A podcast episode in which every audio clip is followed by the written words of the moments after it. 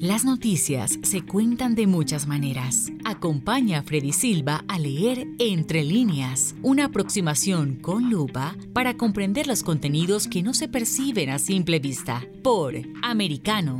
Comenzamos. ¿Qué tal amigos? Sean todos bienvenidos a este nuevo capítulo de Entre líneas. Soy Freddy Silva, contento de acompañarlos a través de Americano. Hoy estaremos hablando sobre la presencia del crimen organizado mexicano en suelo estadounidense, el tráfico de drogas y qué está haciendo la administración de Joe Biden con respecto a estos temas. Para este episodio hemos invitado a Robert Arce. Él es detective retirado del Departamento de Policía de Phoenix, formó parte del ejército estadounidense, 10 años en Bosnia, Croacia como especialista en crimen organizado, también estuvo en Irak como asesor de la policía, también trabajó en Haití dando asesoría y capacitación de antisecuestro y en México también en narcóticos y aplicación de la ley. Es realmente un gusto tenerte en Entre Líneas. Bienvenido, Robert. Gracias por la invitación. Bueno, aprovechamos también para darte las gracias por tu servicio al país, por tantos años de servicio en el ejército de los Estados Unidos, Robert. Gracias. Bueno, vamos a comenzar el programa, Robert, hablando sobre un video que está circulando en las redes sociales y que también lo has publicado en tu cuenta personal, que nos parece bastante preocupante. En el caso mío desconozco y seguramente tú nos dirás qué tipo de arma, pero es un arma de grueso calibre que están manejando personas dentro de una camioneta y que aparentemente estarían en el estado de Arizona, allá en la ciudad de Phoenix y que pertenecerían, y vamos a poner este supuesto, al cártel de Sinaloa. Y ellos manejan creo de lo más tranquilos de la vida y manejando este armamento de grueso calibre, Robert. Sí, es que en el video cuando con esa arma que tienen es, eh, pues hay una que es una 50 milímetros, es, es una arma que solamente usan como en tiempos de guerra, es una que usábamos en, Irak o en Afganistán y es algo aquí en las calles de, Phoenix o en los Estados Unidos, no es algo tan común que, que se encuentra. Y yo pienso que algo así, esa arma lo, van a mandar para México, pero para el video para mí es más como un, un video de propaganda que son muy comunes en México. Estos videos son muy comunes eh, que usan los carteles para mandar mensajes y también para el reclutamiento, para que un joven pueda ver este video y decir, ay, yo quiero meterme con estos grupos, mira qué padre que estos grupos tienen mucho poder.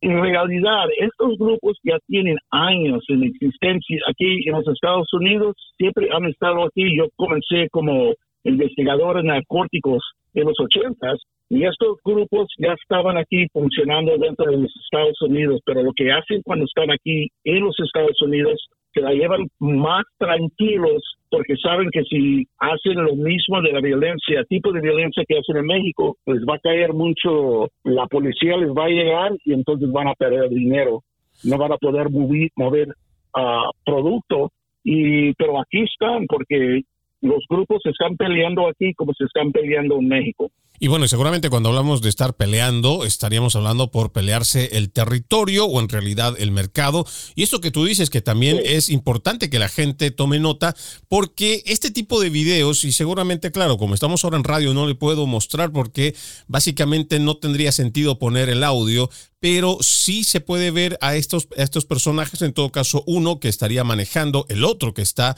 eh, en sus manos, tiene su poder este armamento de grueso calibre y otro que estaría grabando, pero lo que tú mencionas es muy, pero muy revelador y que la gente lo sepa, porque se trataría de una especie de mercadeo, marketing, ah, para que quienes estén viendo pues se puedan contactar con ellos y lo que más bien tenemos que hacer los ciudadanos es reportarlo para que así la policía tenga una idea y hacer un seguimiento, porque ya tenemos la presencia, pero que además se nos estén burlando en la cara y que estén mostrando públicamente un video y de que están fuertemente armados, por supuesto que tiene que ser un llamado de atención para ciudadanos y autoridades.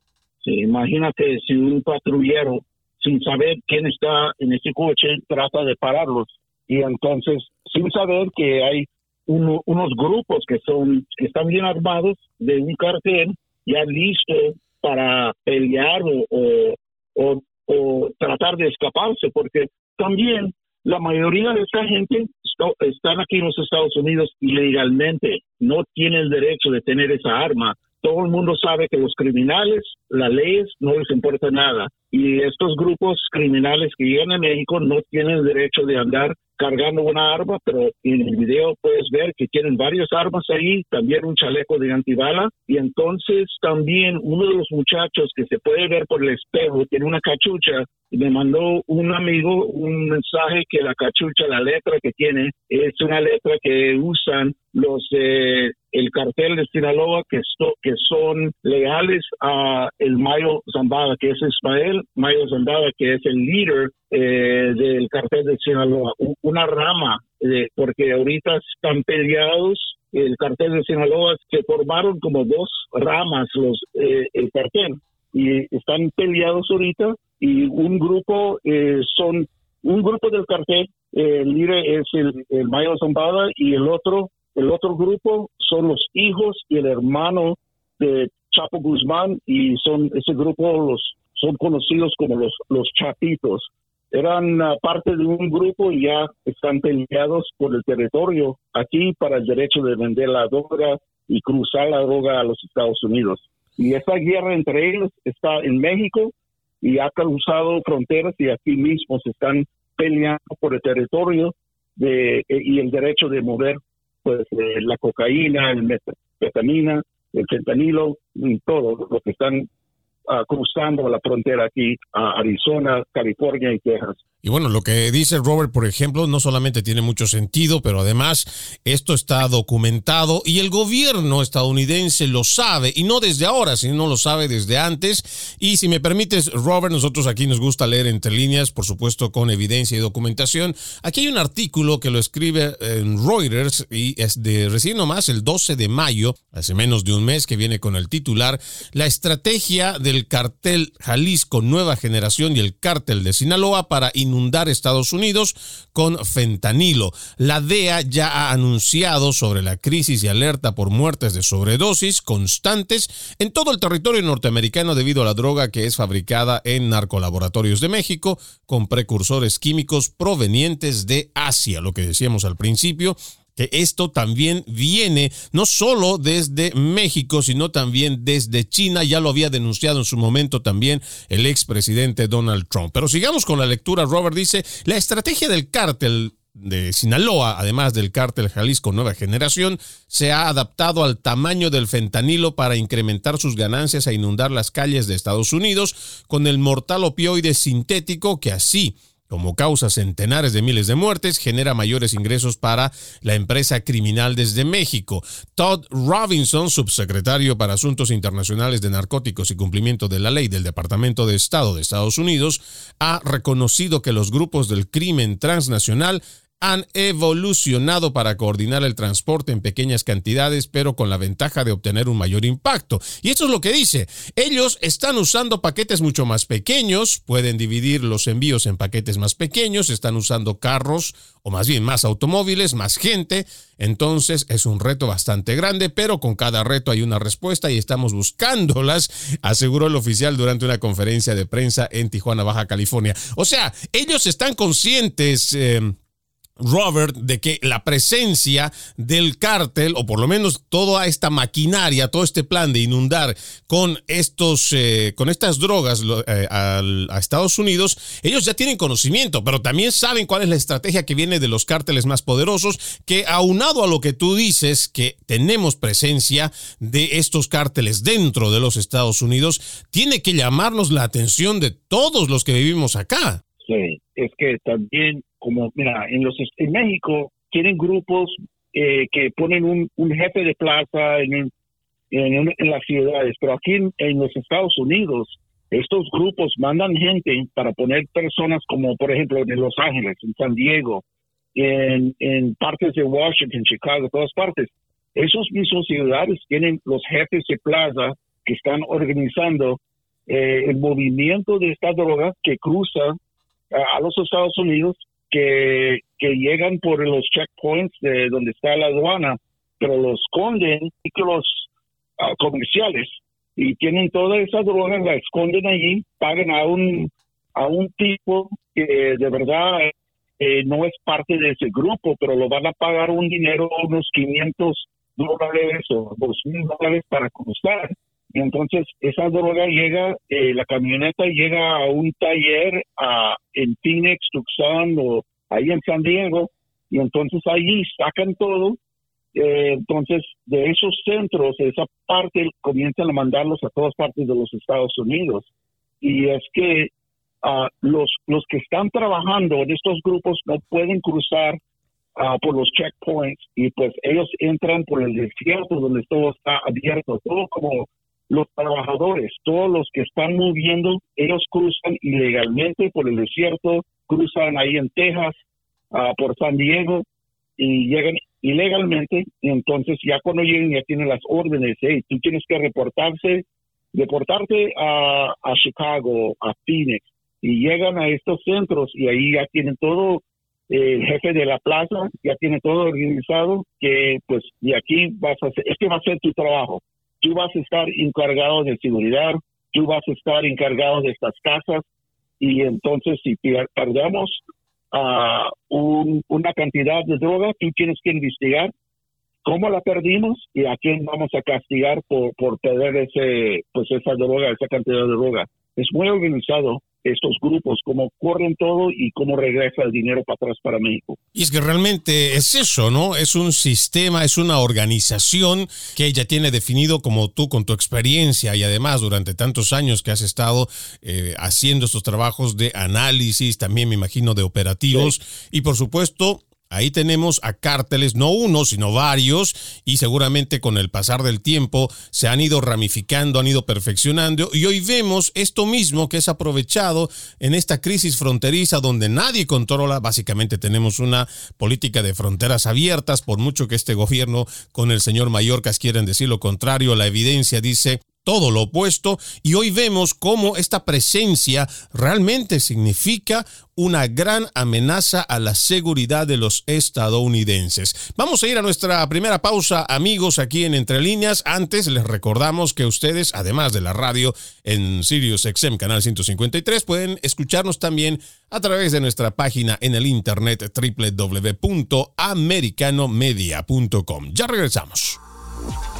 En breve regresamos con Entre líneas, junto a Freddy Silva por Americano. Una mirada global de la influencia de Medio Oriente en el mundo occidental, junto a Hannah Beris, cada sábado en Israel hoy, 2 p.m. Este, 1 Centro, 12 Pacífico, por Americano. Los avances científicos y tecnológicos relevantes, Internet, redes sociales y el mundo de los videojuegos en Tech Talk con Pablo Quiroga. Conéctate de lunes a viernes, 2 p.m. Este, 1 Centro, 11 Pacífico, en vivo por Americano.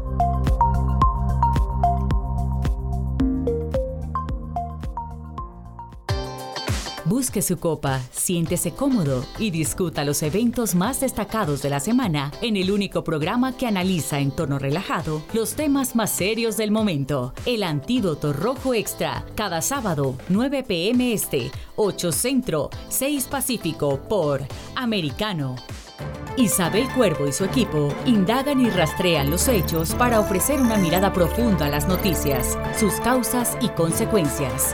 Periodismo de investigación. Cada sábado, 7 p.m. Este, 6 Centro, 4 Pacífico, por Americano. Los hechos relevantes que ocurren en Estados Unidos, analizados con la característica frontalidad de Dania Alexandrino y sus invitados. Perspectiva USA. Conéctate de lunes a viernes, 8 p.m. Este, 7 Centro, 5 Pacífico. En vivo por Americano. Infórmate con Lucía Navarro de los temas importantes del día que impactan tu vida. Conoce el contexto de los hechos con el análisis de especialistas. Únete a Actualidad Noticiosa de lunes a viernes a partir de las 10 pm este 9 Centro 7 Pacífico por Americano. Vive en la verdad. Somos americano. El análisis de la actualidad política de los países del sur de Latinoamérica y sus consecuencias en el continente, junto a Marcelo López Macía, de lunes a viernes, 10 a.m. Este, 9 Centro, 7 Pacífico, por Americano. Donde están los hechos, somos Americano. Estamos de vuelta con Entre líneas, junto a Freddy Silva por Americano. Continuamos con más de Entre líneas, hoy hablando sobre el crimen organizado mexicano que se encuentra ya en suelo estadounidense. Entre las publicaciones que tienes en tu página, este, en el Twitter, Robert, hemos visto también muchas que forman parte del Departamento de Policía de Phoenix. Por ejemplo, hay uno que me dejó bastante, uno, uno de los más recientes, que también me dejó bastante impactado y tiene que ver con la noticia del primero de junio publicado por la página oficial del Departamento de Policía de Phoenix, donde se habla de que estaban investigando una persona sospechosa de vender drogas y se entregó una orden de allanamiento en el vehículo y el apartamento de un sospechoso. Todavía no tienen el nombre, pero se habla de 11 mil pastillas de fentanilo. Se le incauta también dos pistolas, una AR-15 y 23 mil dólares americanos. Y uno se preguntará, pero ¿cómo es posible que pueda pasar todo esto? Y yo he visto algunos videos y tú me dirás eh, qué tan cierto eh, es el hecho de que hay complicidad o no de las autoridades estadounidenses en la frontera para que se permita semejantes cantidades de drogas. Todo es posible porque hay tanto dinero que una persona puede ganar en dejar pues una cantidad de drogas entrar por la frontera. Pero yo pienso que la mayoría de estas drogas que, que llega a la ciudad de Phoenix, de San Diego, todas partes de los Estados Unidos, es que esos grupos saben que van a perder una cantidad de droga cuando, cuando están tratando de cruzar, pero la mayoría de la droga va a entrar porque los oficiales en la frontera no pueden a revisar eh, y a ver cada carro, cada coche de camioneta comercial que está tratando de entrar, no pueden revisar cada uno. Y entonces esos grupos saben que pues vamos a perder una cantidad de droga de vez en cuando, pero saben que la mayoría sí va a entrar. También en esa página que estás hablando de las 11 mil uh, pastillas de fentanilo, uh, hace como dos, dos semanas antes encontraron otro tipo que tenía casi 150 mil pastillas y en su casa y lo, lo y también 11 libras de polvo de, de, de fentanilo también. Bueno, y, para ser bien preciso, y disculpa, te voy a interrumpir, para ser preciso y para que la gente tenga una idea, esto también es de la oficina del fiscal general de Arizona, José Luis Montoya Miranda, quien acusa formalmente eh, por varios cargos, incluido el transporte, posesión de narcóticos, y dicen que Miranda fue arrestado el 11 de mayo después de que, eh, se incautaron 140 mil pastillas de fentanilo, 11 libras de polvo de fentanilo, más de 2 libras de heroína y metanfetamina cada una, además de una pistola. No quedó claro, según este reporte, dónde fue arrestado o cómo fue que llevó a las autoridades a realizar la búsqueda, pero la oficina del fiscal general dice que la Administración para el Control de Drogas estaba investigando a Montoya Miranda. Y cuando uno ve la fotografía, porque la tengo aquí conmigo, eh, Robert, uno otra vez hace la pregunta, ¿cómo es posible que tanta cantidad de drogas puedan estar ya dentro de los Estados Unidos? Sí, es, es por el desastre que no tenemos la frontera controlado, aunque Mallorca dice que sí, todo el mundo sabe que no está controlado. Eh, por el momento eh, está llegando, llegan ilegales, que mucha gente que llegan, que llegan aquí solamente que ya cuando cruzan y llegan aquí a Phoenix o otras partes de, los Estados Unidos, se van a dedicar al tráfico de, de la droga, al tráfico del humano, de todo, cosas ilegales y es que no hay no hay nada de control ahorita es un desastre. Yo hablo con los agentes con los oficiales de la aduana que están trabajando en la frontera y dicen que no pueden no tienen bastante personas para tratar de controlar porque lo que pasa con los mensajes que salieron de la Casa Blanca que ya sabían que, cuando Joe Biden entró que no iban a que iban a dar como un permiso que tienes que aquí te puedes quedar y en unos seis meses o un año tienes que reportarse a, en frente de un juez, pues esta persona se recibe este, pues este permiso para quedarse hasta el día de que tienen que enfrentarse en frente de un juez y no se reportan, y nomás se quedan aquí. Y es que se están burlando de esta situación que ha creado eh, la Casa Blanca con tanta gente que está entrando, que están cruzando y también no vean de tanto el sufrimiento que está pasando porque están cruzando por todas partes de México y México hay mucho peligro, hay mucho peligro con los carteles, con las guerras entre estos grupos criminales y no hay nada de control ahorita y entonces también entre la gente que está cruzando también está entrando tanta droga. Y en este caso, em, Robert, a mí también me parece que es una muy buena oportunidad para que entremos en una profunda reflexión.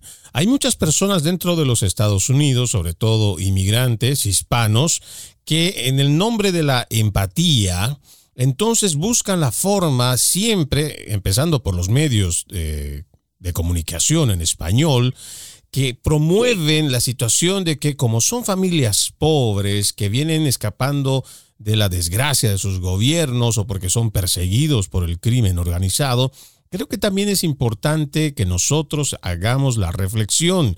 Lo que menciona Robert es muy importante porque estamos hablando de familias que están siendo utilizadas por el mismo crimen organizado que ya estando dentro de los Estados Unidos, pues están siendo igual sometidos a la misma barbarie con la cual estuvieron escapando de allá. Cuando uno ve estas fotografías que sacan, por ejemplo, la policía de Phoenix, lo que estamos pudiendo ver también de la patrulla fronteriza, ya no estamos hablando de cargamentos que uno diría, pues es una tonelada, o estamos hablando de, ya sea de marihuana, fentanilo, cualquier tipo de droga. Estamos hablando que lo están volviendo en microtráfico para trasladarlo, precisamente aprovechando que hay cientos de miles cruzando la frontera y que están trayendo como mulas, como es que así se les denomina a las personas, y están trayendo este tipo de drogas dentro del país, muchos de ellos en contra de su voluntad. Y lo que hay que decirle también, Robert, es que mucha de esta gente, una vez que accede, aunque sea por un poco de dinero o mucho dinero para cruzar esta frontera, quererse salir de esta situación es básicamente imposible y ahí los tienen como rehenes, como esclavos o como empleados, formando parte del crimen organizado, les guste o no.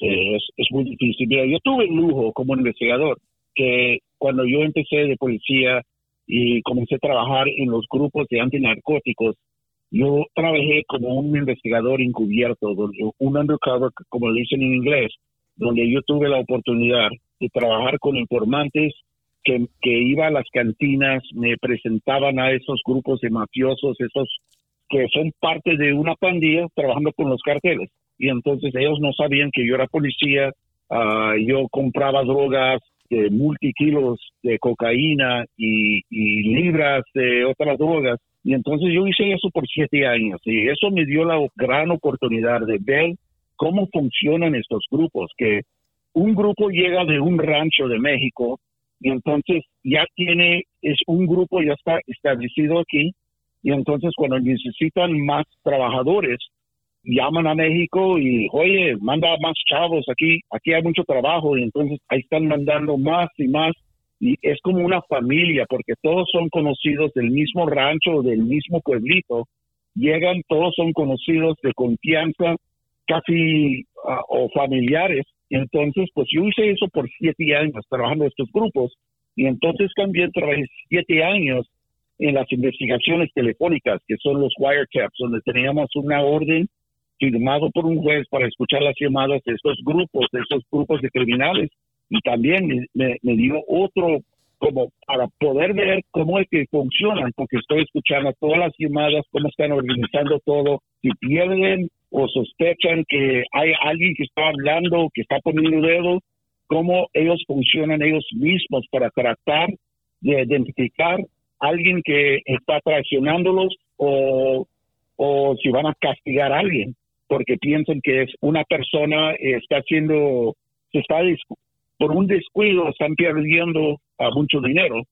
Y entonces, pero estos grupos eh, son como eh, en las películas que salían de la mafia italiano es lo mismo que encontrábamos con esos grupos, porque llega aquí un, un jefe y entonces comienza a, usar los jóvenes de su pueblo, de su ranchito, que todos son conocidos, que este tipo está casado con, con, con, con esa, con esa, la hermana de tal de ahí, y entonces todos eh, están funcionando como, pues, son una mafia, es un crimen organizado. Y trabajando esas investigaciones me dio como un perspectivo tan profundo porque podía ver que, cómo estaban funcionando, cómo es que, que movían todo el producto y cómo se pues usaban la seguridad para protegerse, para proteger ellos mismos. Es algo, eh, no son una bola de tontos, porque esta, aunque muchos no tienen la educación, saben el negocio de mover el producto y también lo más peligro es que usan la violencia para, para tratar de controlar a todos. Cuando hablamos de esto, Robert, yo recuerdo que allá en el 2007 se habló de una conferencia, una cumbre más bien de líderes en la lucha contra el narcotráfico y se lo realizó en México. Y ellos hacían una comparación muy interesante y decían que ya en México no se podía hablar y creo que el Chapo va a ser uno de los últimos y seguramente hay otros capos que son de los que son caras visibles del cártel o de los, del crimen organizado porque ya habían visto con experiencia de Colombia, porque desde Colombia es que se van exportando mucho de este crimen organizado, que si tienen a personas eh, cabecillas, es más fácil desmoronar una, un, un grupo y todos los millones de dólares que mueven. Por eso es que cuando llegan a México lo que deciden hacer es entrar directamente a los barrios para ir con las familias y que entre los mismos amigos, familiares y que forman parte los vecinos del, lugar, entre ellos mismos se cuidan y entre ellos mismos cuidan el negocio, algo que es realmente muy peligroso y razón por la cual es, es una lucha tan difícil de que la pueda ganar México en contra del crimen organizado allá en su país y que de alguna forma se está exportando también dentro de los Estados Unidos. Es momento de hacer una segunda pausa amigos aquí en Entre Líneas, ya regresamos con más. En breve regresamos con Entre líneas, junto a Freddy Silva por Americano. Noticias e información del acontecer de nuestra región con sabor caribeño. Acompaña a Diulca Pérez e infórmate de lunes a viernes en vivo 9 a.m. Este, 8 Centro, 6 Pacífico por Americano. Donde vive la verdad. Somos americano. Los hechos relevantes que ocurren en Estados Unidos, analizados con la característica frontalidad de Dania Alexandrino y sus invitados. Perspectiva USA. Conéctate de lunes a viernes, 8 pm este, 7 centro, 5 pacífico. En vivo por Americano. Perspectiva USA está disponible para ti cuando quieras. Accede a toda nuestra programación a través de nuestra aplicación móvil americano. Descárgala desde Apple Store o Google Play y mantente informado con nosotros.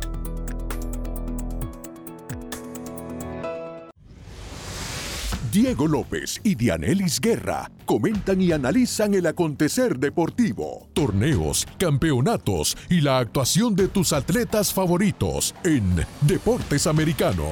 Sábado, 10 pm este, 9 centro, 7 pacífico por Americano. Busque su copa, siéntese cómodo y discuta los eventos más destacados de la semana en el único programa que analiza en tono relajado los temas más serios del momento. El Antídoto Rojo Extra, cada sábado, 9 pm este, 8 Centro, 6 Pacífico por Americano.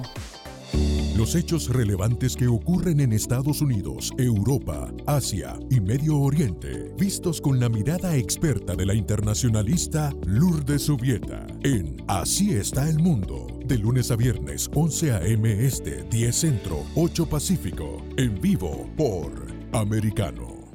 Ideas, argumentos, posturas y visiones, sin desperdicios Escucha, concuerda o difiere con los postulados de José Aristimuño y Jimmy Nieves, quienes debaten con vehemencia de lunes a viernes a las 9 pm este, 8 centro, 6 pacífico por Americano.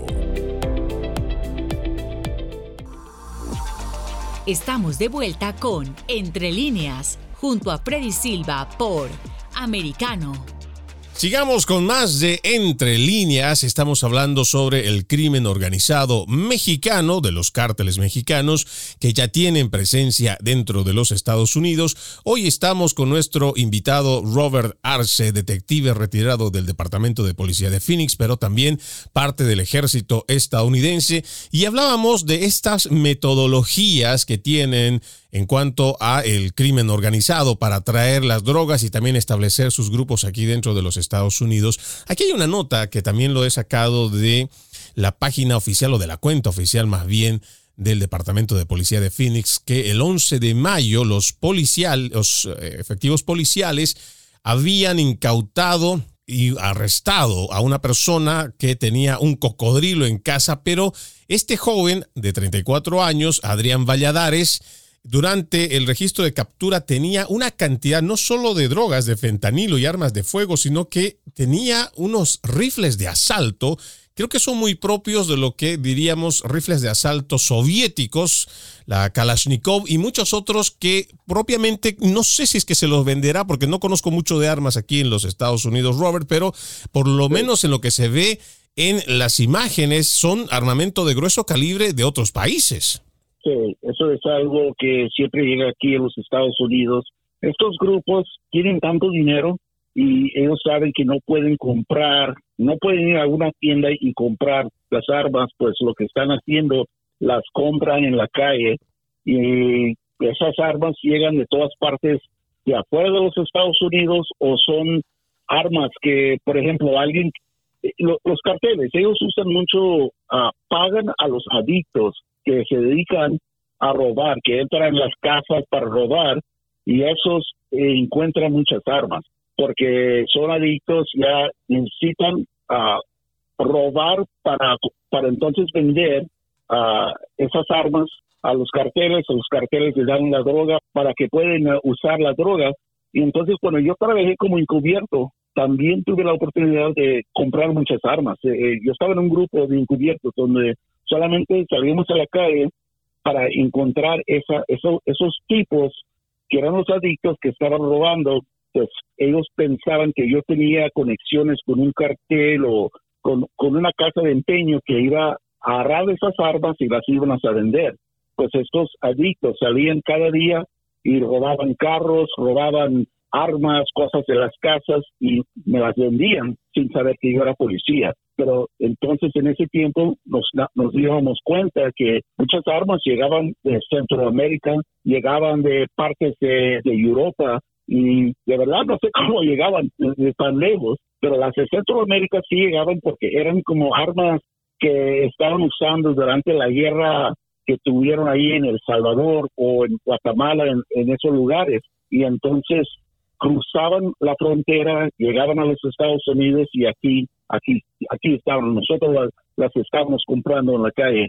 Pero hay tantas armas y estos grupos saben que no las pueden comprar legalmente en una tienda de, armas aquí en los Estados Unidos. Y eso es lo que muchos eh, realmente no entienden, ¿no? Porque cuando solamente hablan, sobre todo los políticos de izquierda, los demócratas, que quieren buscar eh, un culpable tan rápido y la, la mejor forma es encontrar, por ejemplo, culpar a las armas y decir que no, las armas son culpables y responsables, cuando en realidad detrás de esto viene un problema de narcotráfico. Detrás de esto puede venir un problema de tráfico de armas, puede venir un problema de salud mental. Y si solamente nos ponemos a ser tan reduccionistas y acusamos directamente al arma como el único problema para todo, piensan que se va a acabar. Y esto no es cierto. Estamos inundados de armamento que no solamente es comprado de forma legal, también que es conseguido de forma ilegal, que es forma de que se consiguen mediante el robo, pero también, como ya nos está explicando Robert, está llegando armamento de otras partes del mundo y hay cosas como estas, las cuales nosotros tenemos que prestarle atención porque también el momento de hablar, de desarmar a las personas que sacan de forma legal que son personas responsables, que tienen antecedentes limpios, que no tengan cosas eh, psicológicas y que tengan un arma en su poder, vamos a permitir que el desarmar a toda esta gente buena, le estamos dejando indefensa ante este crimen organizado. Hemos visto en este video y con el cual hemos iniciado el programa, Robert, es un armamento militar, es un armamento que difícilmente alguien va, va a poderlo conseguir en una tienda y hay que tenerle cuidado incluso las mismas autoridades. Sí, claro, claro. Y también como otro punto, cuando, cuando estaba trabajando como uh, policía encubierto, yo salía para ir a una cantina para hablar con unos criminales como mafiosos que eran parte de un grupo ah, de criminales que se dedican al tráfico de la droga. Yo entraba a una cantina y todo el mundo tenía armas. Todos teníamos armas. Ellos que estaban aquí ilegalmente, que de verdad no, pues, no tienen el derecho de tener una arma, a criminales que están saliendo de la prisión. Y es que hay tanta arma y son criminales. Los criminales nunca van a respetar la ley y entonces lo que quieren hacer es quitarnos esos derechos de tener armas nosotros que somos ah, personas responsables que seguimos la ley pues los que se van a quedar con las armas son solamente los criminales porque ellos siempre hacen lo que ellos quieran y no, no, no están respetando las leyes de este país y como un criminal siempre va a tener una arma. Cuando, como, como estoy mencionando, salía para la calle y todo el mundo sabía que ellos tenían armas, yo tenía armas y, y es que no hay falta de armas, especialmente con los criminales. Y bueno, pasando también, además de las armas, ¿no? Dentro de este artículo que leíamos en el anterior bloque, aquí la administración, y voy a seguir leyendo entre líneas, dice, la Administración de Control de Drogas, la DEA, por sus siglas en inglés, ha indicado en informes anteriores que el cartel Jalisco Nueva Generación, como el cártel de Sinaloa, son los principales grupos criminales que fabrican pastillas de fentanilo desde México para enviarlas a territorio estadounidense. Tijuana es una de las más una de las fronteras más concurridas como ruta de paso. Según Robinson, acudió como parte de una gira para tratar el combate de opioides sintético que ha generado a, las dos terceras partes de las más de 100 mil muertes por sobredosis en los Estados Unidos. Y me voy a detener aquí para que nosotros nos hagamos esta pregunta y yo te la traslado a ti, Robert. ¿Tú cómo ves la parte ya de responsabilidad que tiene y debe tener cada gobierno? porque este no es un tema solo de gobierno, esto es un tema de Estado que debe, debe incluirnos y tomarnos a todos los estadounidenses, independientemente cuál es tu postura política. ¿Cómo ves tú el trabajo del gobierno en relación a este tráfico de armas, a este tráfico de drogas, a este tráfico humano? Mi opinión es que el gobierno no toma en serio los problemas que tenemos con el crimen organizado especialmente los, criminales que tenemos en México, en otras partes que llegan aquí, es que no están tomando en serio. Es como los, los, el gobierno local, como aquí en Phoenix, no quiere aceptar que hay un problema con el criminal ilegal aquí. Eh, eh, el alcalde, la, alcaldesa, aquí todos los que están, eh, los políticos locales aquí en Phoenix, es como si no quieren aceptar porque si dicen que hay un problema con el criminal ilegal de México, ah, alguien les va a decir que son racistas, que, no quieren al mexicano aquí, pero es un problema que existe aquí por décadas. Por décadas ese problema está aquí. Y es que nomás eh, es como si piensan que si lo ignoran, el, el, problema se va a desaparecer. No les va a desaparecer, porque el problema existe y sigue creciendo y creciendo. Si ignoramos el problema, el problema sigue creciendo y se ponen más poderosos porque hay tanto dinero en, las armas, en el tráfico del humano, en el tráfico del humano y el tráfico de las drogas, hay tanto dinero y estos grupos se ponen más poderosos y entonces con ese dinero que están ganando aquí, lo mandan para México y entonces están uh, financiando grupos políticos que les pueden apoyar con, con este mismo, pues, este mismo actividad criminal y es que el dinero no solamente compra poder para los criminales, pero también para los políticos en, los países donde estos criminales llegan, de, esos países de, donde salieron. Y eso para mí es un problema muy grande porque eh, nos está engañando a nosotros y con esta crisis ahorita del fentanilo, uh, es como una droga de moda ahorita. Es que hay mucha, muchos jóvenes que lo están tomando, es como la marihuana de los tiempos pasados que personas fumaban la marihuana y pensaban, no, pues es que es, es, es una droga de moda, pero ahorita con el fentanilo la gente se está muriendo con solamente una pastilla. Y además los eh, datos pueden decir fácilmente con mucha certeza. Aquí tenemos un reporte, déjame ver para hacer lo más preciso posible.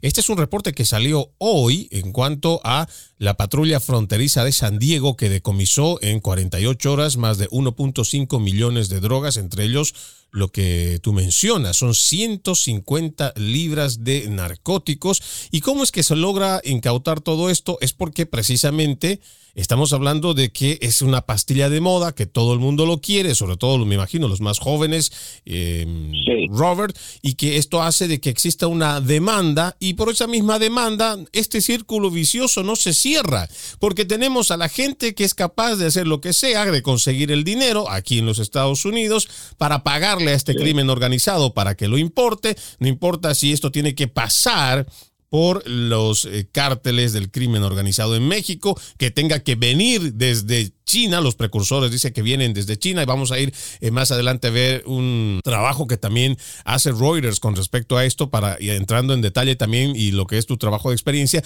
pero esto se vuelve un círculo vicioso, el cual hace que tanto el crimen organizado aquí que está, digamos, como lo menciona Robert al principio, que están más tranquilos en cuanto al ejercer la violencia para llevar adelante el crimen organizado con relación a eh, México, pero el círculo vicioso no sé, eh, bueno, más bien es un círculo vicioso totalmente cerrado donde tenemos aquí quienes lo demandan, lo financian, mandan el dinero para allá, los de allá se encargan de conseguirlo, aprovechan estos vacíos que tenemos en la frontera o utilizan a las personas que están en necesidad y urgencia y la droga sigue llegando y las personas siguen muriendo con relación a estas drogas. Vamos a una tercera pausa, amigos, no se muevan, ya regresamos con más.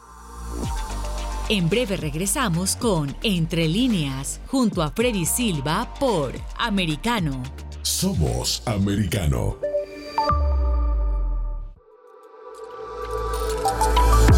Vive en la verdad. Somos Americano.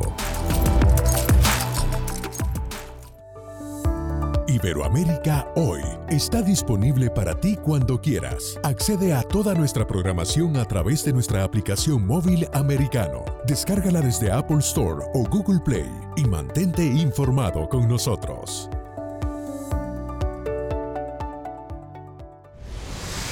Diego López y Dianelis Guerra comentan y analizan el acontecer deportivo, torneos, campeonatos y la actuación de tus atletas favoritos en Deportes Americano. Sábado, 10 pm Este, 9 Centro, 7 Pacífico por Americano. Ideas, argumentos, posturas y visiones, sin desperdicios. Escucha, concuerda o difiere con los postulados de José Aristimuño y Jimmy Nieves, quienes debaten con vehemencia de lunes a viernes a las 9 pm este, 8 centro, 6 pacífico por Americano. Diversas ideas, múltiples argumentos, distintos puntos de vista. Únete a las líderes de opinión más influyentes de habla hispana de lunes a viernes, 6 p.m. Este, 5 Centro, 3 Pacífico, por Americano. Comienza tu día bien informado, de mañana con Americano, junto a Gaby Peroso y Jolly Cuello, quienes te presentan la revista informativa de las mañanas. Conéctate con nosotros, en vivo, de lunes a viernes, de 7 a.m. Este, 6 Centro, 4 Pacífico por Americano. Vive en la verdad. Somos Americano. Infórmate con Lucía Navarro de los temas importantes del día que impactan tu vida. Conoce el contexto de los hechos con el análisis de especialistas. Únete a Actualidad Noticiosa de lunes a viernes a partir de las 10 pm este 9 Centro 7 Pacífico por Americano. Estamos de vuelta con Entre líneas junto a Freddy Silva por Americano. Continuamos con más de Entre líneas. Este realmente es un tema muy preocupante, el tema de el tráfico de armas, el tráfico de drogas. Les decía antes de ir a la pausa que hay un trabajo especial que hace Reuters y que se publica en eh, Infobae y habla sobre unas gráficas de cómo procede y de dónde viene, hacia dónde va, cómo está operando el flujo, además de fentanilo a través de México. Ellos establecen, por ejemplo, Baja California como una de las zonas de conflicto en estos dos cárteles mencionados, el cártel Jalisco Nueva Generación y también el de Sinaloa. En Colima está controlado por el cártel Jalisco, en Michoacán también.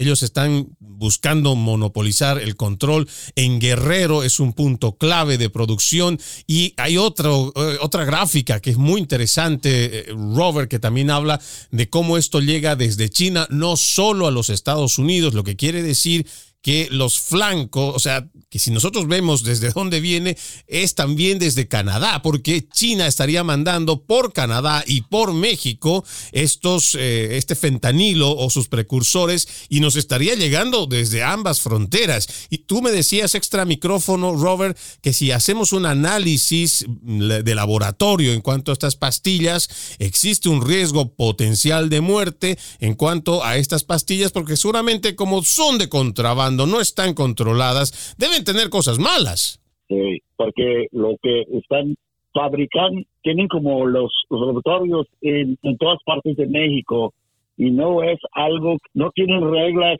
no, no es tan estricto que tiene México, no están fabricando estas pastillas y entonces alguien se puede pasar de mano con, con el fentanilo que ponen en esa pastilla y entonces la DEA ha sido, pues, ha hecho análisis de las pastillas que están encontrando en todas partes de los Estados Unidos. Y hace, yo pienso, unos seis meses que anunciaron que casi, que son 43% de cada pastilla que encuentran por los Estados Unidos, que tiene una cantidad que puede ser considerado uh, fatal de tanto fentanilo que tiene. Por eso dicen... 43%. sí, 43%. Imagínate. Por eso tanta gente se está muriendo de esta droga. Wow, es que la, cifra que mencionas, si te disculpa, te haya interrumpido en la línea de lo que estabas mencionando, pero cuando hablamos de que tiene una cantidad tan alta, me imagino que esto seguramente en la jerga de quienes producen será una pureza, digamos, ¿no? Tendrá una pureza tan baja este fentanilo o tendrá una, o sea, tendrá tanto químico malo que podría matar en un 43% o seguramente dejar secuelas muy graves, pero que ya te hablen de que de la cantidad que se está manejando de la investigada, el 43% de cada pastilla, el 43 tiene un riesgo mortal, es una cifra muy, muy alta a considerar. Sí, y es que también otro problema con estas drogas que mucha gente no entiende, que siempre la noticia está reportando en Chicago, este fin de semana mataron cuántas personas, en Baltimore, en New Orleans Los Ángeles. Pero es que e, estos pandilleros que se están matando en, las ciudades por todas partes de, los Estados Unidos, no solamente se están matando por una pandilla, se están matando por el derecho de vender la droga que estos carteles se les está pasando. En Chicago hay grupos pues hay los carteles están ahí, aquí están en Phoenix. Y entonces los pandilleros tienen como una calle o tienen un departamento donde están peleando calle por calle por el derecho de vender el producto de estos grupos de los carteles de México. Y es que la mayoría de la gente no piensa en eso. Eso es que las muertes que están ocurriendo en los Estados Unidos, muchas de las muertes está causado por el tráfico de la droga, porque estos grupos están, están en guerra por el derecho y el dinero que uno puede ganar por vender el producto de estos grupos criminales de México.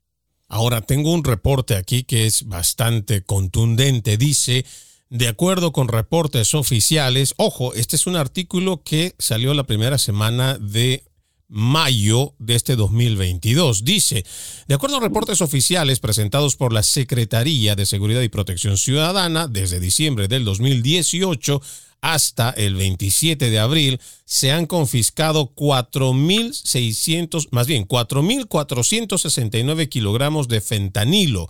Tan solo 33 kilos son suficientes Escucha este dato, tan solo 33 kilos son suficientes para causar la muerte de 10 millones de personas, según hace un cálculo la DEA.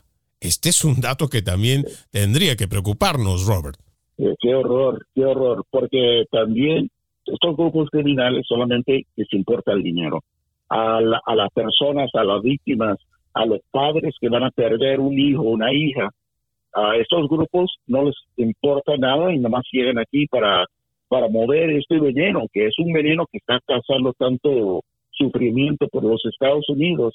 Y por eso es tan importante que nuestro gobierno tome control de nuestra frontera, no solamente los checkpoints, pero también el desierto donde está cruzando tanta gente, los, los, los, los soldados de estos grupos criminales cruzan por el desierto eh, entonces, ya cuando llegan aquí, están se, acercan a los a las pandillas que, que son de aquí, que en, todas las ciudades, y se acercan a las pandillas que ya están aquí en los Estados Unidos, entonces forman como un, forman un, un, un, entre ellos mismos, un trabajo donde ellos pueden mover la droga, los, las pandillas venden la droga en la calle, los carteles eh, le están cruzando esa droga y se le están pasando y llegan y por ahí ah, comienzan con toda la violencia y toda la muerte. Cuán importante es esto que tú mencionas, Robert, porque esto eh, seguramente mucha gente dirá que no, esto no va a llegar a mi ciudad, esto no va a llegar a mi condado, esto no se ha visto en mi estado. Y en realidad está pasando todos los días. Y a veces, como tú lo dices, el crimen organizado mexicano tal vez trata de ser lo más pasible, eh, entre comillas, pasible comparado con lo que hacen en México, pero lo primero que hacen es buscar esas pandillas, que por supuesto esas pandillas están nutridas sobre todo por adolescentes que se sienten que no los quieren en casa, que se sienten que no son queridos y que quieren formar parte de una pandilla para sentirse bien. Y es aquí donde comienza este problema de la violencia, de las drogas, el consumo, la adicción y que termina generalmente en la muerte. Vamos a nuestra última pausa, amigos. Ya regresamos con más de Entre Líneas. En breve regresamos con Entre líneas, junto a Freddy Silva por Americano. Vive en la verdad. Somos Americano. Hablando con la verdad. Siempre Americano. Los hechos relevantes que ocurren en Estados Unidos, Europa, Asia y Medio Oriente, vistos con la mirada experta de la internacionalista Lourdes Subieta, en Así está el mundo, de lunes a viernes 11 a.m. Este, 10 Centro, 8 Pacífico, en vivo por Americano. Los avances científicos y tecnológicos relevantes, Internet, redes sociales y el mundo de los videojuegos en Talk con Pablo Quiroga. Conéctate de lunes a viernes, 2 p.m. Este, 1 Centro, 11 Pacífico, en vivo por Americano.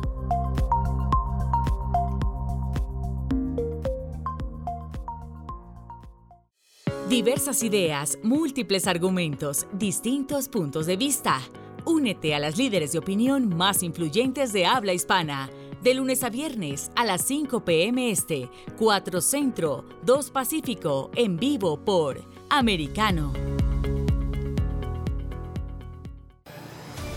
De la mano de la reconocida periodista Rocío López Real, los conservadores españoles en el exterior podrán mantenerse informados de los últimos acontecimientos censurados por la mayor parte de los medios subvencionados por la actual administración. Escúchanos cada fin de semana más Voz, cada sábado, 1 p.m. Este, 12 Centro, 10 Pacífico por Americano. Más Voz está disponible para ti cuando quieras. Accede a toda nuestra programación a través de nuestra aplicación móvil americano. Descárgala desde Apple Store o Google Play y mantente informado con nosotros. Se habla con la verdad. Somos americano.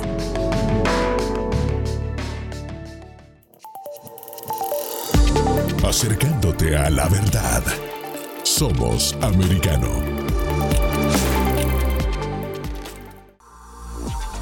Estamos de vuelta con Entre líneas, junto a Freddy Silva por Americano.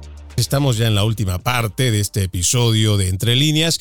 Estamos con Robert Arce, que como les dijimos, él ha trabajado como policía en el Departamento de Policía de Phoenix, también ha estado 10 años en el ejército.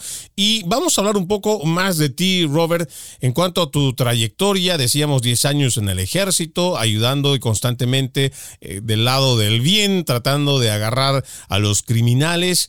Y dentro de todas estas experiencias acumuladas, seguramente eh, pues habrá un rover que como el periodista, aunque digamos que estamos de vacaciones o digamos que estamos en el retiro, creo que el servicio o lo que nos gusta hacer, pues nunca lo dejamos de hacer. Y me imagino que eso te sucede incluso ahora que estás retirado del departamento de policía. Sí, ya solamente me dedico a, pues como trabajando en trabajos de asesor, eh, en grupos de inteligencia, yo siempre tengo bastante contactos que con personas con que yo trabajé en Bosnia, en Croacia, en Serbia, Irak, Haití y México, pues me pongo en comunicación con ellos, me mandan información, si ellos necesitan ayuda, yo los puedo conectar con un grupo federal o con el ejército, uh, con grupos, depende de dónde están. Y eso es lo que hago porque y siempre siento que soy muy joven para retirarme completamente, me gusta trabajar y ayudar, y ayudar a la gente que, que me ayudaron, que me apoyaron cuando yo estaba fuera del país. Y es que tuve, pues era una gran oportunidad de viajar todo el mundo. Vi, vi mucho del mundo, pero también vi mucho lo feo que este mundo tiene, ofrece. Pero por el momento estoy trabajando como asesor y eso es lo que hago ahorita con los contactos que formé en esos países por 10 años afuera del país. Y por supuesto, tenerte con nosotros también en los medios de comunicación y que podamos contar con tu experiencia hace muchísimo en esta tu forma de ayudar y continuar con lo que has venido realizando durante tantos años. Me queda apenas un minuto y medio, pero eh, Robert, cuando tú haces un análisis, un balance de lo que tú acabas de decir, eh, las cosas duras y difíciles que has visto en el mundo, cuando hablamos de nuestro país, ¿cómo crees tú de una forma muy simple o tal vez muy reducida? ¿Cómo crees tú que nosotros podríamos hacerle frente a todo este grave problema de las drogas dentro y fuera de los Estados Unidos? Si, si nosotros vemos algo mal, tenemos que reportarlo. Eh, es que tenemos que echarle la luz a lo malo que está eh, afectando a tanta gente, que está afectando a tantos jóvenes ahorita.